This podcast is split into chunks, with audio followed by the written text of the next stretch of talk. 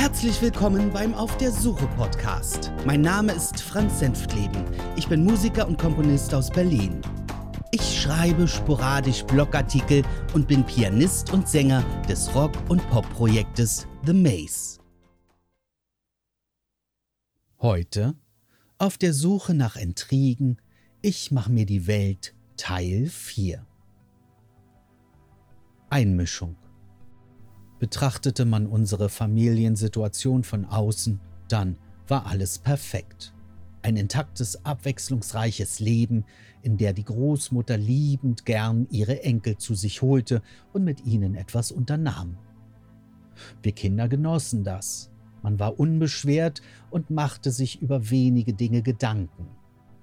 Was solche Tage trübte, waren die Auseinandersetzungen und der Umgang zwischen Edith und ihrem Mann Rudi aber wenn ich es genau betrachte, war das für uns Normalität. Es gehörte dazu. Der böse Onkel, der Kinder nicht mag und immer schimpfte, wenn wir anwesend waren. Dass meine Oma dieses Bild mit ihren Reaktionen vertiefte und uns zusätzlich gegen ihn aufhetzte, auch daran gewöhnten wir uns. Was wir als Kinder nicht mitbekamen, war das zerrüttete Verhältnis zwischen meinen Eltern und ihr dass es keinen Sohn mehr für sie gab, wie sie es noch vor der Hochzeit meinem Vater prophezeite, revidierte sie. Ediths Meinung zu meiner Ma hatte sich jedoch keineswegs verändert. In ihren Augen war sie noch immer die schlechteste Wahl einer Partnerin, die mein Vater hätte treffen können. Volkssport Nummer eins wurde, meine Mutter zu denunzieren, wo es nur ging, und ihr jeden Stein in den Weg zu legen, den sie fand.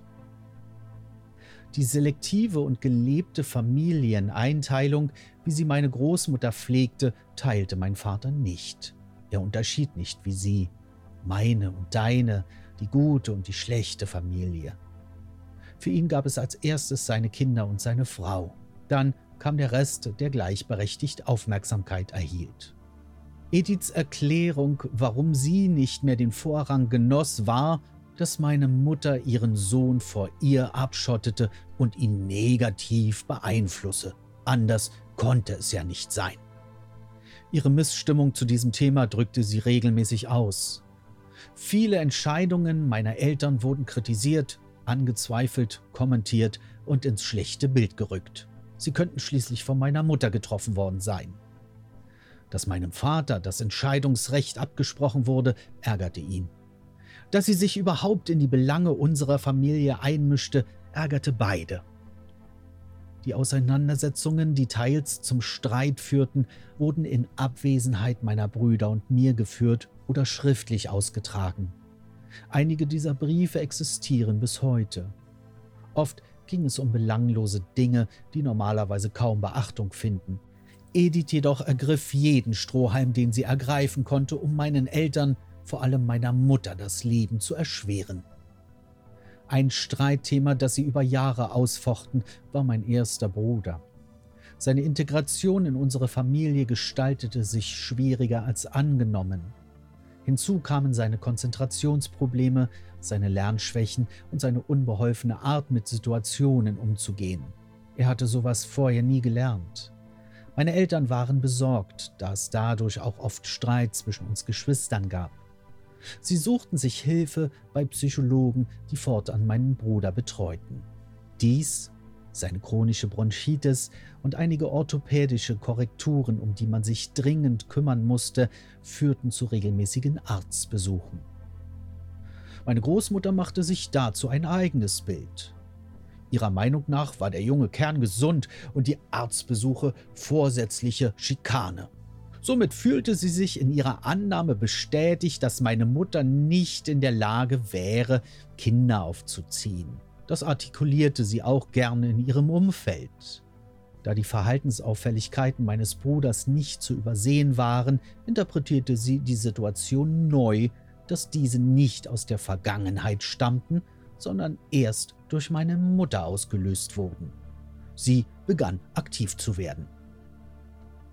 1979, ein Jahr nach meiner Einschulung, wiesen meine Urgroßeltern auf ein ungenutztes und lange unbewohntes Haus mit Grundstück in ihrer Wohnsiedlung hin. Meine Eltern bemühten sich darum. Umso älter wir wurden, umso schwieriger war es, mit fünf Personen in einer Zwei-Zimmer-Wohnung zu leben. Eine Veränderung der Wohnsituation war bereits vorher lange geplant, aber schwer umsetzbar. Aus Mangel an Wohnraum und der Willkür der staatlichen Verwaltungsgesellschaften.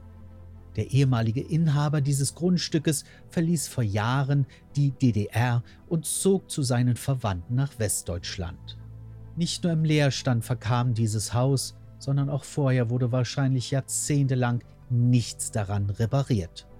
Meine Eltern bekamen den Zuschlag und wir zogen im Sommer 79 in eine Fastruine. Erst mit den Jahren behob mein Vater viele Mängel, baute um und an und verhalf der Bruchbude wieder ein Haus zu sein.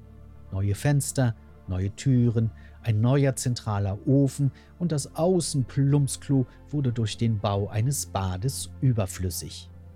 Über Jahre wurde daran gewerkelt und umgebaut, je nachdem, welche Baumaterialien gerade zu bekommen waren. Nun wohnten wir, keine fünf Fahrradminuten entfernt, in der Nähe meiner Urgroßeltern, was uns überaus freute. Aber auch meine Großmutter Edith wohnte nun nicht mehr allzu weit von uns. Ich wurde umgeschult und meine Brüder kamen in den Kindergarten gegenüber meiner neuen Schule. 1981 folgte dann mein Bruder auf dieselbe Schule. Die Vorschuluntersuchung stand an. Trotz der geäußerten Bedenken meiner Ma und dem Wunsch, man möge meinen Bruder für ein Jahr zurückstellen, kam das Schulamt dem nicht nach und bescheinigte, dass aus ihrer Sicht der Junge bereit wäre. Die Vorahnung meiner Mutter sollte sich letztendlich bestätigen. Mein Bruder wurde zum Außenseiter in der Klasse, weil er mit seinen Klassenkameraden nicht mithalten konnte. Der Stress, das Stillsitzen und der Druck, der nunmehr sein Leben bestimmte, belastete ihn ungemein.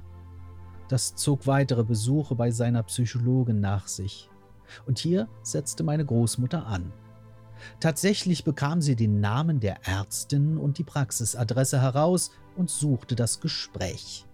Edith erzählte ihr, dass es dem Kind bei dieser Frau recht schlecht erging.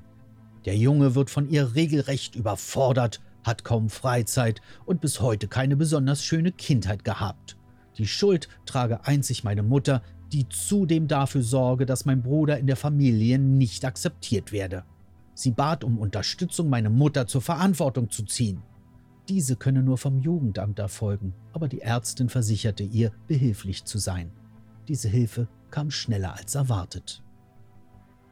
Meine Eltern machten sich viele Gedanken, wie sie meinen Bruder unterstützen konnten. Einzig die Umschulung in eine kleinere Schule mit weniger Kindern in der Klasse gab Hoffnung, ihm einen Neustart zu ermöglichen. Somit beantragten sie seine und meine Umschulung, damit wir auch weiterhin die Schule gemeinsam besuchen könnten. In der Annahme, die Psychologin in diesen Prozess mit einzubinden, um aufzuzeigen, dass dies der beste Schritt wäre, hofften sie auf einen positiven Bescheid. Die Genehmigung dafür bekamen sie nur für meinen Bruder. Auf Nachfrage, warum nicht auch ich den Schulwechsel vornehmen konnte, kam heraus, dass die Psychologin eine Einschätzung abgab mit der Begründung, dass aufgrund der schwierigen familiären Umstände ein Wechsel beider an dieselbe Schule nicht sinnvoll wäre. Meine Eltern verstanden es nicht. Wie kam die Ärztin zu dieser Auffassung? Welche Hintergründe führte sie zu dieser Annahme? Die Antworten auf diese Fragen erfuhren sie viel später. Meine Großmutter hatte hier einen Punktesieg errungen, den sie wahrscheinlich mit großer Genugtuung genoss. Zwar nicht ganz wie erwartet mit Konsequenzen für meine Mutter, aber für sie ein guter Schritt dahin. Die Idee mit dem Jugendamt behielt sie im Hinterkopf. Fortan drohte sie meiner Mutter regelmäßig mit diesem Schritt und wartete auf den passenden Augenblick. Sie war restlos überzeugt, dass der Tag kommen würde. Einige Ansätze lieferte unter anderem mein Bruder, der gern unbedacht Dinge äußerte, um sich Aufmerksamkeit zu verschaffen. Eine Situation ist mir noch heute gut im Gedächtnis geblieben, er erzählte meiner Großmutter tatsächlich, er bekäme zu Hause nicht zu essen. Das entbehrte zwar jeder Grundlage, aber Oma glaubte dies sofort. Das passt genau ins Bild. Meine Mutter fiel aus allen Wolken und fragte sich, wie der Junge darauf kam, als ihre Schwiegermutter sie damit konfrontierte. Diese Unterhaltung wurde mit dem Satz beendet, wenn ich dich beim Jugendamt anzeigen würde, säßest du schon längst hinter Gittern. Ähnliche Situationen gab es mehrmals. Aber ich nehme an, dass auch Oma insgeheim den Wahrheitsgehalt dieser Aussagen meines Bruders anzweifelte, sonst wäre sie tatsächlich beim Jugendamt vorstellig gewesen. Auch an anderer Stelle versuchte sich Edith wieder und wieder einzumischen, oft mit anderem Ausgang, als sie erwartete. Sie misstraute meiner Mutter so, dass jede Darlegung, jede Aussage und jede Handlung von ihr, egal zu welchem Fakt, angezweifelt wurde. Das zeigte auch recht deutlich ein späteres Ereignis, in der mein Vater wegen seiner Alkoholsucht auf der Entzugsstation eines Krankenhauses untergebracht war. Davon nicht überzeugt, was ihr, ihre Schwiegertochter, übermittelte und im festen Glauben, dass es eine Alkoholsucht überhaupt nicht gab, setzte sie sich aktiv mit den behandelnden Ärzten und Neurologen in Verbindung. In diesem Gespräch, das stattfand, versuchte sie Überzeugungsarbeit zu leisten, dass ihr Sohn an diesem Ort nichts zu suchen habe und dass man ihn hier völlig falsch behandelte. Die Ärzte waren wahrscheinlich hoch erfreut, dass ein Laie ihre Kompetenz anzweifelte, klärten sie über den wahren Gesundheitszustand meines Vaters auf, und der war recht eindeutig aber kein Grund für sie umzudenken. Später hieß es nur von ihr, dass sie selten mit solchen stümperhaften und dummen Ärzten diskutiert hätte, die keine vernünftigen Diagnosen stellen konnten. Heimlichkeiten. Meine Großmutter liebte Heimlichkeiten. Nicht solche, an die man normalerweise denkt. Weihnachts- oder Geburtstagsgeschenke, Überraschungspartys, oder ähnliche Annehmlichkeiten. Nein, es ging bei ihr um alltägliche Dinge, um Aktionen, die ihr Selbstwertgefühl stärkten oder Verachtung ausdrückten. Ich weiß nicht, welche Genugtuung oder Freude sie damit verband, dass manches ohne die Kenntnis anderer stattfand. Oft schwang auch ein Hauch von Schadenfreude einher, wenn sie stolz von ihren geheimen Aktivitäten berichtete oder das, was sie dafür hielt. Eine der harmlosen Aktivitäten, worüber heute noch alle lachen können, war Ediths finanzielle Unterstützung an ihren Vater. An sich eine nette und rührende Geste. Da sie aber selbst Jahrzehnte nach der Hochzeit meines Urgroßvaters noch immer dessen Frau verachtete, sollte diese Hilfe keineswegs auch ihr zugutekommen. Das betonte sie jedes Mal, wenn sie ihm etwas zusteckte. Er und nur er allein solle sich persönlich etwas Schönes dafür kaufen. Mein Urgroßvater Adelbert, von allen Albert genannt, mochte solche Spielchen nicht. Natürlich kam das Geld in die gemeinsame Haushaltskasse, und er machte keinen Hehl daraus, woher es stammte. Es war ein offenes Geheimnis, das auch gern weitererzählt wurde. Nur Edith bekam davon nichts mit. Eine recht unverschämte Heimlichkeit betraf meine Eltern. Und dieses Ereignis ist bis heute Thema geblieben. Immer und immer wieder sprachen mein Vater und meine Mutter in all den Jahren davon. Ihre Hochzeit stand an. Der geplante Termin war der 19. Dezember 1969. Widerwillig musste sich meine Großmutter eingestehen, dass sie versagt hatte, meinen Vater davon abzubringen um diesen unglückseligen Tag so unauffällig und möglichst wenig feierlich zu begehen, begann sie im Hintergrund organisatorisch tätig zu werden. Zu feiern gab es für sie nichts. Drei Dinge hatten hier Priorität. Eine Feier vermeiden, fast kein Geld dafür ausgeben müssen und privat nicht auf die Familie meiner Mutter treffen. In ihren Augen sowieso Pöbel. Der Plan nahmen Form an. Sie setzte sich dafür sogar mit dem künftigen Schwiegervater ihres Sohnes in Verbindung, um ihn umzusetzen. Meinem Großvater war es recht. Er selbst war kein großes Organisationstalent. Zudem existierte eine relativ große Distanz zu seiner Tochter, denn eine echte Vaterrolle hatte er nie übernommen. Dass er sich in den Jahren zuvor eher um die Familie seiner Lebensgefährtin und deren Kinder kümmerte, spielten bei der Entscheidung, dem zuzustimmen, wahrscheinlich eine Rolle. Die Idee war einfach und effektiv. Die Trauung fand im kleinsten Rahmen statt. Edith sorgte dafür, dass der größte Teil der gesamten Familie daran nicht teilnahm. Somit wurden die engsten Verwandten meiner Mutter nicht eingeladen. Danach war ein Mittagessen geplant, an dem nur die Familie meines Vaters teilnahm, und für den Anschluss organisierte man eine sogenannte fünftägige Hochzeitsreise. Um nur wenig Geld auszugeben, wurde als Zielort ein billiges Bahnhofshotel in einer Kleinstadt in Mecklenburg gewählt, das in der Nähe der Verwandtschaft lag. Inklusive Bahnfahrkarte und Verpflegung wollte man hier nicht mehr als 300 DDR-Mark ausgeben. Ob meine Großmutter selbst überhaupt einen einzigen Pfennig dazu gab, darf bezweifelt werden. Ich nehme an, dass sie diesen Part anderen überließ. Die Reise wurde so koordiniert, dass sie sofort im Anschluss des Mittagessens angetreten werden musste, ohne feierlichen Abschluss und ohne ein Aufeinandertreffen der Familien. Diese Überwindung konnte sie nicht aufbringen. Meine Eltern wurden vor vollendete Tatsachen gestellt, ohne Vetorecht und Mitbestimmung. Diesen Tag haben sie sich anders vorgestellt. Mecklenburg im tiefsten Winter in einer Billigabsteige, in der regelmäßig zum Abend der Strom ausfiel, in Nähe der eigenen Verwandtschaft, war sicherlich nicht der Traumort, seine Flitterwochen zu begehen. Beide waren bitter enttäuscht und sehr verärgert. Über den fehlenden Respekt, der fehlenden Feierlichkeit und der Geringschätzung, die man ihnen entgegenbrachte. Eine andere Begebenheit betraf wiederum mich, ich spielte jahrelang Theater. Um zur Spielstätte zu gelangen, musste ich den öffentlichen Nahverkehr nutzen. Die Straßenbahn, mit der ich fuhr, hielt unter anderem in der Wohnnähe meiner Großmutter. Weil es praktisch war, nutzte ich irgendwann spontan die Gelegenheit, sie nach den Theaterproben zu besuchen. Ein anständiges Abendbrot war der Dank. An diesem Abend kam ich recht spät nach Hause. Meine Eltern machten sich bereits Sorgen und äußerten ihren Unmut, da ich nicht Bescheid gab, denn ein Telefon besaßen wir nicht.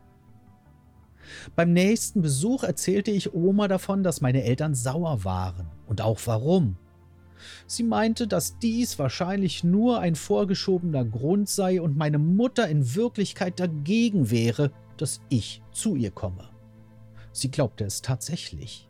Seitdem bat sie mich jedes Mal, meinen Eltern von diesen Besuchen nicht zu erzählen. Eine Richtigstellung meinerseits brachte nichts. Natürlich gab ich meinen Eltern ab sofort jedes Mal Bescheid, wenn ich nach dem Theater vorhatte, zu ihr zu fahren. Genauso sah es aus, wenn ich sie nach der Schule im Gerichtsgebäude besuchte, das in der Nähe meiner Schule lag. Oftmals bekam ich dann eine kleine Pizza vom Bäcker gegenüber und fuhr dann nach Hause. Beendet wurden diese Ausflüge immer mit ihrem Satz Du brauchst der der Mutti nichts davon zu erzählen, dass du heute hier warst. Sie war lange der festen Überzeugung, dass ich tatsächlich heimlich zu ihr ginge. Das äußerte sie mit voller Freude auch Jahre danach, meiner Mutter damit eins ausgewischt zu haben. Auch mit ihren Männern trieb sie ihre Spielchen ob es die heimlichen Treffen mit ihrem Ex, meinem Großvater, waren, von denen wir wussten, und die Beziehungen, die sie nach dem Tod Rudis gleichzeitig führte, war dabei egal. Hauptsache, es war heimlich. An eine für uns eher lustige Begebenheit erinnere ich mich heute gern. Der Kontakt zu meinem ersten Bruder wurde in späteren Jahren selten. Wir stritten nicht oder hatten Auseinandersetzungen, sondern wir hatten uns einfach wenig zu erzählen. Wir sahen uns somit kaum. Eines Tages war ich mit meiner Familie bei Oma zum Abendbrot eingeladen. Es gab wie so oft selbstgebackene Pizza. Wir aßen und sprachen miteinander. Plötzlich klingelte es an der Wohnungstür. Edith schaute auf die Uhr und ihr war anzumerken, dass sie sich nicht wohl fühlte. Denn sie wusste, wer vor der Tür stand. Mein Bruder mit seiner damaligen Freundin. Dieser hatte sie tatsächlich auch am selben Abend eingeladen, nur um eine weit spätere Uhrzeit. Mein Bruder und ich sollten jedoch voneinander nicht wissen, dass der jeweils andere kam. Hätte sich mein Bruder an die vereinbarte Zeit gehalten, hätte dies auch wunderbar geklappt. Nun war er viel zu früh da. Wir schauten uns an und murmelten etwas von, ach Mensch, ihr seid ja auch da, und waren beide sehr verwundert. Meiner Großmutter war diese Situation wahnsinnig peinlich.